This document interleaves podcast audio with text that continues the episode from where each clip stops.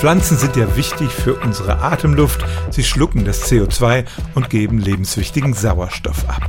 Das gilt im großen Maßstab. In unserem Haus macht das nicht viel aus. Wenn wir hier von Luftqualität reden, dann geht es um Schadstoffe, insbesondere VOCs. Das sind potenziell schädliche organische Verbindungen in der Luft.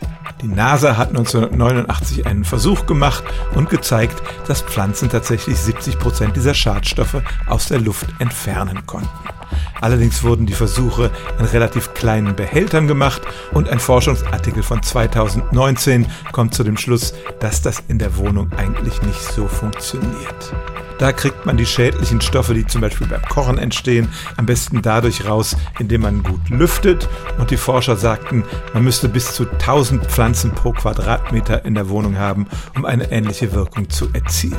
Also Zimmerpflanzen sind sicherlich eine schöne Sache in der Wohnung. Wenn Sie die Luft reinigen wollen, kaufen Sie lieber einen Luftfilter bzw. machen Sie einfach mal öfter die Fenster auf. Stellen auch Sie Ihre alltäglichste Frage unter stimmtz.radio1.de.